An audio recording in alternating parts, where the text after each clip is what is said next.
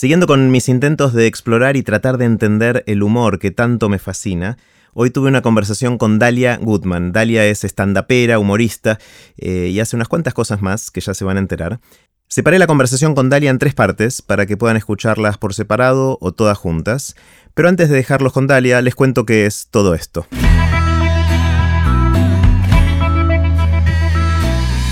Esto es Aprender de Grandes, el podcast donde comparto lo que aprendo mientras intento aprender durante toda la vida y lo que converso con gente que admiro.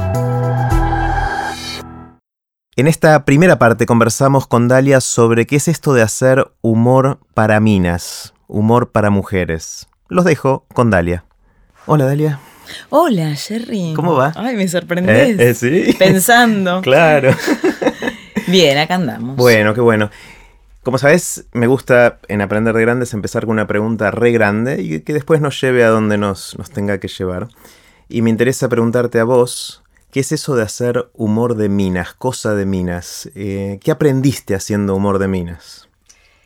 Creo, tengo como una leve sospecha que las mujeres nos estamos conociendo más entre nosotras. Como que durante muchos años nos creímos muchos buzones que íbamos escuchando por ahí y que, y, que nos hace muy bien eh, escucharnos unas a las otras y ver que nos pasan cosas parecidas. Eh, en el show que hago hace un par de años, Cosa de Minas, eh, siempre lo que más risa causa, creo yo, te lo digo porque ya me lo preguntaron un montón de veces y lo estuve pensando mucho, entonces aprovecho y te lo tiro ahora que no me lo preguntaste, es que, que las minas pensamos mucho que a nosotras solas nos pasan las cosas. A cada una. Claro, es como a mí sola me pasa esto, ¿entendés? Y, cuando una lo comparte es un alivio hermoso, es como, para vos también te pasa. Y, me parece que aprendí un poco esto, que cuando hablamos este, nos relajamos más, cuando entendemos que, que nos pasa un poco a todas lo mismo. Y esa identificación como que causa gracia. O sea, cuando ves, ah, ella también, eso libera la risa, ¿no? De alguna manera. Sí, gracia, alivio, te hace sentir menos loca. o por lo menos es una locura compartida, digamos, ¿no? no sos tan original en tu locura. Sí, sí, sí, sí. ¿Y qué son esas cosas que causan gracia? ¿Cuáles son esas cosas que mm, cada una piensa que es ella sola y que en realidad lo comparten entre todos? Creo que tiene que ver un poco con el caos de información que manejamos todo el tiempo. Eh, eso por un lado, que, que, yo creo que hasta está comprobado, esto sabrás mejor vos que yo, que, que la mujer enlaza los pensamientos de una manera como, viste, hay un libro incluso que tiene la tapa del cerebro femenino que son todos cables este como enredados, enredados sí, hay mucha información y estás pensando en algo pero a su vez querés resolver un tema de tu casa y a su vez te acordás que no, no respondiste un mail y es como si todo eso a veces te, te sobrepasara. A mí me a veces miro a las minas por la calle y veo a todas hablando por teléfono y acordate de la leche y, que, y resolviendo y como que estamos así como con, con mucha información en la cabeza. Eh, eso por un lado. Y después creo que, que también en esta cosa de, que la sociedad recién ahora está como siendo un poco menos machista, entonces hay muchas cosas que nos pasaban a las mujeres que era como que las teníamos que redisimular porque al hombre no le gusta que una no las disimule. Entonces eso también causa gracia. Cuando las mujeres empezamos a relajarnos y a dejar de disimular tanto y ¿Cómo hacer qué cosas que escondían? Y desde de todo. Es, es, hasta un poco vergonzante hablarlo con hombres, pero nos pasan un montón de cosas que al hombre no le pasan, que el hombre ni, o sea, ni registra que a la mina le pasan. Eh, no sé, desde temas corporales. Eh, y, además como que siempre el hombre tuvo como más, eh, como estuvo más autorizado para, para ser más relajado que la mina. Igual ahora está cambiando y el hombre también está cambiando mucho y el humor debe ayudar en ese cambio, ¿no? O sea, poder reírnos de esas cosas debe liberarnos un poquito o no? Sí, sí, desde ya que siempre el humor, poder, digamos, yo creo que lo que uno hace muchas veces con el humor es blanquear algo que es obvio, pero que, por alguna razón no se dice. Eh, y, el humor, sobre todo, ahí te abro otra ventana que tampoco me la preguntás, pero yo te la abro igual. Dale, vos abrí, abrí. Que el humor es aceptación. Entonces es aceptarse quién sos, quién no sos y poder reírte de eso. Eh, y creo que eso, las minas recién estamos logrando aceptarnos eh, mucho más ahora. Yo, justo el espectáculo que hago eh, lo empecé hace seis años y, y, tengo como una sensación de que la mina en estos seis años cambió más que, que quizás en los últimos no sé, 500 años. Eh, entonces como que también tengo que estar muy atenta al material que hago porque todo el tiempo queda viejo, queda retrógrado. ¿Hay, algún chiste que hacías al principio que ya no lo haces más por esto? Porque ya quedó obsoleto, quedó viejo. Y el rol del hombre cambió un montón, entonces, si bien el chiste del tipo en el sillón con el control remoto funciona porque es algo propio del tipo, es como, perdón que diga así, ¿no? Pero es como el tipo Jeropa va a estar siempre, por más que, está, que el feminismo esté más atento y qué sé yo, eh, va a estar siempre, pero sí hay algo y, el otro estaba pensando en hacer un material sobre esto porque, por ejemplo, Sebastián, mi marido, cambió mucho en estos últimos años. A veces eh, es como que se dio cuenta de que había un montón de cosas que eran insostenibles en la pareja, que yo haga el 80% de las cosas de la casa y él el 20%, entonces como que mm, también estaba pensando, tengo que, tratar de hacer humor sobre esto de que no me puedo quejar tanto como antes. Claro. Eh, que el tipo está reaccionando mucho más. Igual cuesta un huevo. Hoy hablábamos justo con unas mamás del colegio que, que por ejemplo, los, papás están como hiperactivos, hacen un montón de actividades, pero las minas no dejamos de, de preproducirles las actividades con los niños. Hay que dejársela fácil al claro, hombre. Tampoco se la compliques tanto. Hoy a las 3 de la tarde hay una linda obra, ¿por qué no lo llevas a los chicos que la van a pasar bien? Y el tipo va y la pasa bomba y los pibes también, pero como que una... No va a salir solo del papá. Claro. Yo siempre digo como eh, bueno, en una pareja, generalmente una como que preproduce el vínculo con los hijos como madre y bueno, y después hay, variables. Nunca lo había pensado así. Y el padre ejecuta las órdenes que una va dando. claro, esto que quede entre nosotros para que no se deschave, ¿no? Eh, está, buenísimo. ¿Y mm, qué, otras cosas más cambiaron estos seis años? ¿Qué, fuiste aprendiendo de, de, qué causa gracia, qué no tanto? Eh, hay, por ejemplo, eh, hay muchos chistes que en una función van y en otros no, que tienen que ver. Yo hay un montón de materiales que digo, eh, esto. Eh, o sea, esto le hago si da, si no da, no. Como ¿Qué significa si da? ¿Vos lo sentís en el momento? Mira. Como que hay un montón de, cosas que son graciosas si se da la situación. y Porque hay muchas cosas que tienen que ver con ocurrencias, que quizás se te ocurre en una función y después la seguís haciendo, pero pero es increíble cómo las funciones en el stand-up y en comedia son todas distintas, todas, todas, todas distintas. Siempre yo eh, tengo una cosa obsesiva, soy obsesiva para algunas pequeñas cosas. Por ejemplo, yo te cuento cada función. Voy por la 878, una cosa así, pero la anoto y en todas aprendes algo. Es, eh, ayer tuve la última función y me pasó algo que increíble, que es que en un momento yo tiro una ropa para atrás y qué sé yo, y empieza a haber, olor en el escenario y se me estaba quemando, se estaba quemando la ropa y era como, Había caído arriba una lámpara. Sí, de, había caído arriba de, sí, exacto, de, la luz y era como, fue peligrosísimo porque era, se podía incendiar. Este, y, de todo lo tenés que ir resolviendo ahí. ¿Y ahí le encontraste una salida graciosa pudiste...? Sí, o sea, como que siempre pasa que yo la pasé para el orto en ese momento porque me asusté y, pero en el momento después me pasó mucho esto que después cuando bajé a saludar porque soy muy de bajar a saludar eh, todos me decían pero estaba preparado eso de que se queme la ropa la gente cree que está preparada esas cosas pero sí está buenísimo. Y en general la audiencia son mujeres no cuando haces el show. Guay de todo eh, hay generalmente hay un 85% de mujeres, 90% y... Van grupos de mujeres a verte. Mucho grupo de mujeres. Se da mucho que van, las, van grupos de amigas y después hay una segunda función donde llevan a sus parejas. Eso pasa mucho. Hay mucho de tres generaciones. Va la madre con la hija y con, su, con la abuela, digamos. Claro. Eso también pasa mucho. Em, y sí, se da como una cosa, porque también las mujeres en general, si bien durante muchos años tuvimos fama de, guachitas y qué sé yo, yo creo que somos muy solidarias entre nosotras. Eh, o sea, la mejor versión de la mujer somos re tribu. Las minas entre nosotras nos entendemos de una manera. Es como los hombres entre ustedes. Hay guiños, hay lenguaje, guiños, un montón de, códigos, ¿no? Sí, tenemos somos contenedoras, tenemos como este, el instinto maternal eh, tengas o no tenga hijos, tengas o no tenga hijos. Me falta una S cada vez que no quiero dónde, ¿Dónde va esa S? Y entonces como mm, que, que se note en el show, que está esa cosa. Y lo que. Y el hombre, eh, yo creo que, mm, que, que pasa algo raro, que es que el- eh, lo que yo siempre traté de, conservar en el show es que nunca pierda el clima de reunión de amigas. Es como el clima de reunión de amigos que vos, viste, cuando entra una mina eh, en cuadro se modifica. Sí.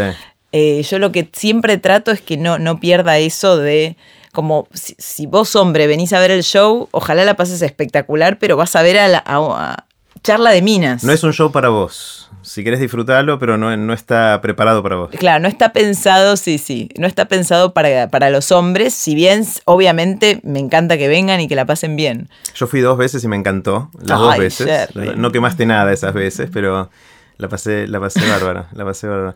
El- hay toda una, no sé si es mitología o qué, en el mundo de, de la comedia, del stand-up, de, de que las mujeres no son tan graciosas. Mm. Eh, obviamente vos... Es verdad. Eh, es No, verdad. no, es- no, mentira, mentira. No, pero es, es verdad que hay mucho más comediantes hombres que mujeres. Si vos mirás Sí. en general. Cada vez hay más mujeres, pero todavía son mucho más los hombres. ¿Qué- qué- ¿Hay algo fundamental ahí o es un tema cultural? ¿Por, por qué pasa eso? Yo creo que en todas las áreas eh, la mujer empezó a laburar hace relativamente poco, activa laboralmente. Por eso es que yo soy una feminista muy moderada porque entiendo que hay algo que tiene que ver con los procesos lógicos que antes laburaban los tipos, las minas se ocupaban de, de otras cosas. Entonces, con la comedia pasa que antes eran 80 99% de hombres y ahora hay cada vez más mujeres. Eh, sí lo que creo es esto que, que hablaba antes de que a la mina durante años y años y años y ahora sigue pasando, pero por suerte es como... Yo lo que siento que el gran cambio que hubo con las mujeres es que estamos mucho más despabiladas que antes, como que antes, no sé, como si hubiésemos estado muchos años de la historia como, no sé, con los ojos medio vendados, no sé. Eh, y, y antes sí, durante muchos años nos criaron como la mujer tiene que ser un ser este, delicado y femenino y esta cosa medio pasivita, viste, que no hable mucho, si no habla mucho mejor, que no, que no se haga notar. Eh, entonces, eh, sí, la comedia es todo lo contrario. La comedia es embarrarte, es mostrar tu peor lado, es, este, no sé, como mostrarte ridícula. Y quizás a algunas mujeres todavía les cuesta esa parte. A muchos hombres también. Y también puede ser que a los hombres nos cuesta reírnos cuando es una mujer la que hace humor o no.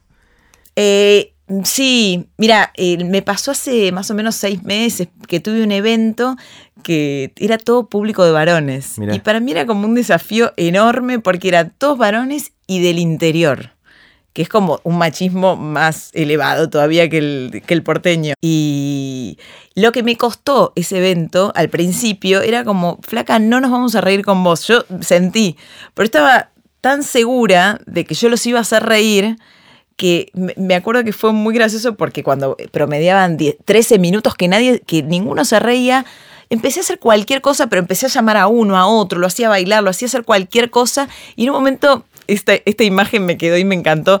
Un tipo agarró y hizo así. Como que me aplaudió como diciendo, bueno, nos vamos a empezar a reír. Y todos empezaron a, a- como dije, como que me aceptaron. soltaron, ahí fue, Sí, vamos sí. a aceptar a la mina. Y, y se relajaron. Yo creo que, que a veces le cuesta esa instancia de, de relajarse y de entregarse. ¿Cómo, ¿Cómo te metiste en esto del stand-up? ¿Es algo de siempre o es algo reciente en tu vida? Eh, a mí siempre tenía algo con lo artístico que no podía terminar de, de entender porque yo vengo de una familia que nada que ver, de la, de la- académica, de la facultad, doctorados, los tres, mi mamá, mi papá y mi hermano, los tres tuvieron doctorados y, y a mí era algo que no me interesaba la facultad, o sea, iba, pero no era lo mío. Y, mm, y hacía cursos de teatro y tampoco me, me resultaban del todo naturales. Y un día mm, fui al Bululú en el 99 por ahí y ahí la conocí a Natalia Carulias, que Nati es como la primera mina que hizo stand-up. Y yo dije, esto, esto es lo que yo quiero hacer. Esto me, era como una mina que se subía, contaba de su vida siendo ella. Y, ahí me empezó a agarrar el, el, eh, como el bichito de esto, esto, ¿qué es esto? Que no entiendo bien qué es porque no existía en ese momento. Y, empecé a ver muchos shows y, los observaba así como quien sabe que lo quiere hacer, pero que lo, lo va estudiando y, y, después recién en el 2004 me animé a hacer un curso con Weinstein y ahí arranqué. Diego fue tu maestro. Sí, sí, la verdad que, que, ocupó un lugar bastante de maestro, porque yo lo consulto, siempre lo consulto. Cada vez que hay algo que, que no sé qué hacer o tengo que, no sé, algo nuevo, eh, suelo llamarlo. Mm. ¿Y cómo es que, que un stand-upero produce su material? Porque entiendo que lleva un montón de esfuerzo y tiempo. ¿Cómo, cómo lo haces vos? ¿Cómo se te ocurren los chistes? Eh, al principio era metódica, porque al principio cuando hice el curso con Weinstein, es, viste, eh, que hay varios eh, ejercicios. ejercicios. tipo yo, yo amo, yo odio, no entiendo, me esas da cosas. Bronca. Sí. Y es como todo muy estructurado. Y, y, yo me sentaba en la compu y escribía, yo odio esto, yo amo. Y después lo que me pasa ahora es que... Mmm, como observo algo o, o, tengo una conversación que digo, ah, esto lo quiero meter, o me observo mucho a mí eh, en mis pensamientos mientras alguien me habla y, y, en general todo lo que hago arriba del escenario, eh, o, yo laburo a veces a pedido también cuando me llaman para hacer un monólogo, por ejemplo, no sé, te pueden llamar de una pinturería y que hacer los monólogos, un monólogo sobre la mina cuando va a comprar pintura. Para una publicidad o para... Sí, puede ser, sí, para un evento o en el programa que hago en el canal de la ciudad siempre te va a hacer un monologuito. Eh, lo que para mí es muy importante cuando hago un material es, no sé si me pasó eso en la vida, eso que voy a contar, pero sí tiene que por lo menos haber pasado en mi imaginación. Entonces lo que me pasa mucho es que transformo en material humorístico la sensación que tuve eh, no sé, en la cola del banco, en una reunión de amigas, en Facebook, como que eh, eh, no escribo el material porque no, no lo tengo escrito. Lo, tengo como quiero hablar de lo torpe que soy, no sé, tomando agua.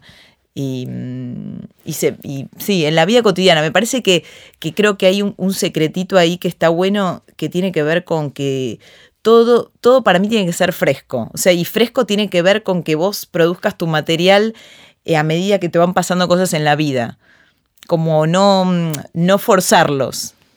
Eh, y, y, en general todos mis laburos tienen que ver con, a veces cuando estoy como muy en blanco, qué sé yo, salgo a vivir. Está muy claro. Salís voy al supermercado, voy a pelearme con el verdulero y como que eso es lo que me hace que se me ocurran cosas. Pero bueno, eso es la, la inspiración, es lo chiquito del día a día. O sea, sí. Y sobre todo, sí, lo, lo, que, lo que me enoja, esas cosas me a mí, o el sufrimiento es como para mí la inspiración más grande. Mira, hablando de sufrimiento, creo que el, como consumidor yo empedernido estándar que me encanta, eh, siento que el, obviamente la relación de pareja, que genera mucho amor y a veces sufrimiento, pero también ser padres, o sea, cuando uno se transforma en padre y empieza a vivir eso, suelen ser fuente de inspiración, ¿no? Para, para, material de, de, humor, ¿es así o no? Sí, porque, y sobre todo en esto, los tiempos que corren que uno puede ser mucho más sincero acerca de, de, de lo que es ser padre, ser madre. Eh, es un vínculo en el cual, digamos, es la persona más importante de verdad, o sea, más importante que vos mismo y, digamos, es... Sí, eso no se duda, pero hay momentos que, digamos, hay un 30 o un o no sé, hay un, estoy siendo medio guacha, no sé, un 60% de amor total o 50, vamos a bajarle un poco. Seamos más realistas. 48% de amor, así como te amo y no puedo querer, eso es eh, el amor de mi vida más grande. Hay un 20% de no te soporto más, no te quiero ver por tres meses, no, en tres meses mucho, pero por tres días. Y bueno, y después se pasa por muchos sentimientos, pero me parece que que sí es una fuente absoluta de, humor, porque uno es como, se contradice, eh, mete la pata, pero, pero está bueno. A mí me parece que realmente, eh, más allá del humor, la, la, ser padre te, te, enseña un montón de cosas de la vida eh, que, que, están buenísimas. Mm. Yo me acuerdo a principios de los 2000 mientras vos estabas viendo stand-up, porque te habías dado cuenta con Nati que te gustaba y todavía no habías ido con Diego en el 2004.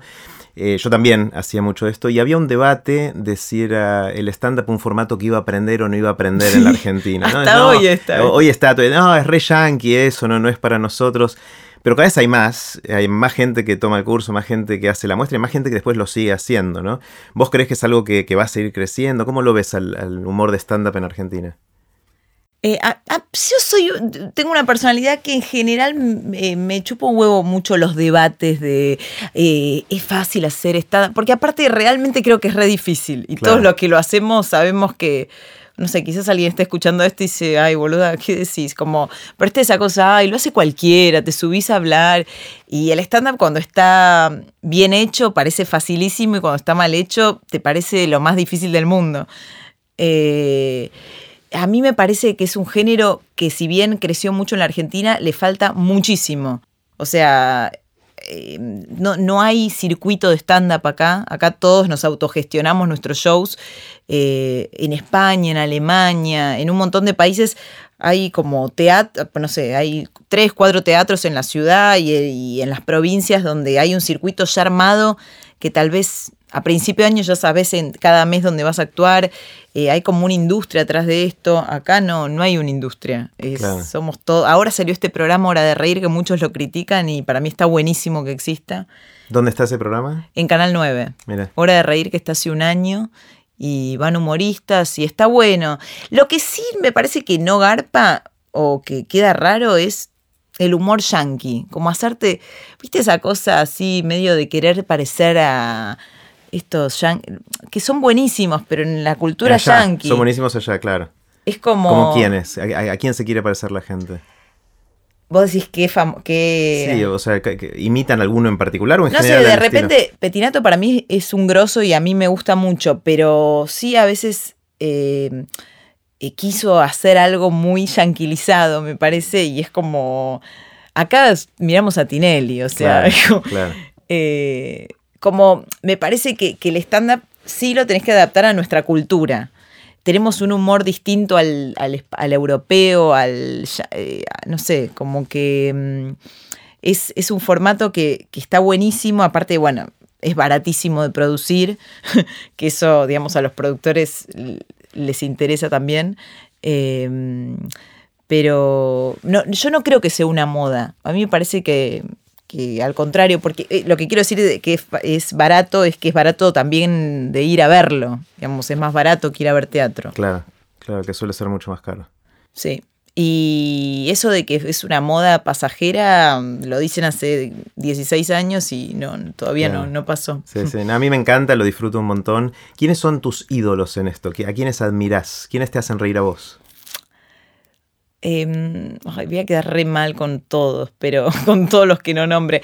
Hay un montón, lo que pasa es que hay muchos que no los veo hace mucho, muchos que, eh, que me voy a olvidar y voy a quedar muy mal, pero un montón. Tipo. Bueno, Nati es medio infalible, Nati Carulias. La voy a mencionar porque es la primera que vi y hasta el día de hoy no sé qué tiene, pero me hace reír cada vez que la veo. Yo hay chistes de Nati que escuché hace 10 años y me los acuerdo de memoria hoy. Había uno que contaba, yo lo voy a contar mal, obviamente, pero ella decía, antes de venir acá a la función, que eso está buenísimo porque en realidad lo decían todas las funciones, con lo cual no es verdad, pero bueno, es, verosímil. Antes de venir a la función me agarró ganas de ir al baño. Em, fui al baño, toqué la puerta porque, para ver si estaba ocupado y del otro lado me dicen, ¿quién es? Soy Natalia. ¿Sí? Eh, sí, tiene una forma de decir, de hablar que a mí me, hace reír mucho. Yo he ido a funciones de Nati donde nadie se reía, porque te pasa que nadie se ríe. Y yo estaba en el piso, ¡ah! me hace reír, tiene algo que me hace reír. Em, después, eh, Campa me hace reír bastante. Em, Fede Simonetti es un chico que, que hace como un humor más politizado tal vez, pero que, me divierte. Nico Brown es otro chico. Brian Rulansky es uno de los nuevos, que tiene como un personaje así muy divertido. Connie Ballarini. Eh, bueno, después yo soy bastante amiga de Connie, de Vero Lorca, con Ale Bavera trabajo hace un montón eh, y me hacen reír todos. Em, en realidad, eh, ¿sabes qué? Yo a veces pienso mucho en el cuento del patito feo. No sé si. ¿Cómo es? ¿No? Ah, el patito feo, mira dónde me voy a remontar.